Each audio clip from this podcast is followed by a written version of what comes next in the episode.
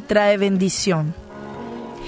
En una ocasión se cuenta, ¿verdad?, que hace muchos años cierto presidente de los Estados Unidos tenía una dificultad. Sus ojos estaban con un problema y necesitaba usar lentes constantemente para ver de cerca y otras más para ver de lejos, por lo que se veía obligado a cambiarlas muchas veces al día. Y en una ocasión, un enemigo le disparó con un revólver, hiriéndolo, por lo que tuvo que ser hospitalizado con una herida en el pecho. Después de extraerle el proyectil, el cirujano, mostrándole en una mano este proyectil y en la otra el estuche de sus gafas, que era de metal, le dijo, señor presidente, el tiro iba bien dirigido a su corazón. Este estuche, guardado en el bolsillo sobre su pecho, le salvó la vida al desviar el curso de la bala. Y el presidente comenzó a dar gracias a Dios y dijo, Señor, y yo que creía que era mi desgracia el tener que cargar siempre con mis estuches y mis lentes, sin embargo me salvaron la vida.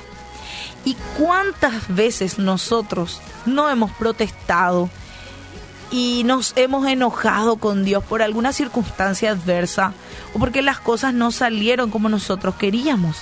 Sin embargo, con el tiempo hemos podido ver que nuestras decisiones eran equivocadas y que fue Dios en su misericordia quien permitió que las cosas no fueran como queríamos.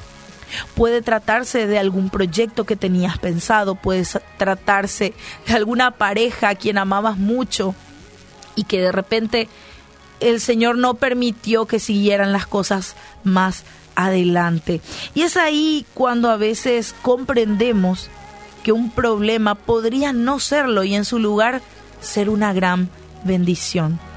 Y muy probablemente lo que consideres un problema podría ser una bendición. Sin embargo, en nuestro afán de ver las cosas resueltas o, o todo ya solucionado al instante, no podemos entender el propósito de Dios. Nos enojamos, nos sentimos frustrados por no entender. Así que hoy yo te invito a que puedas confiar en Dios y en sus planes. Porque ahora no podemos ver quizás la salida, pero Dios eh, ya lo vio ya lo conoce.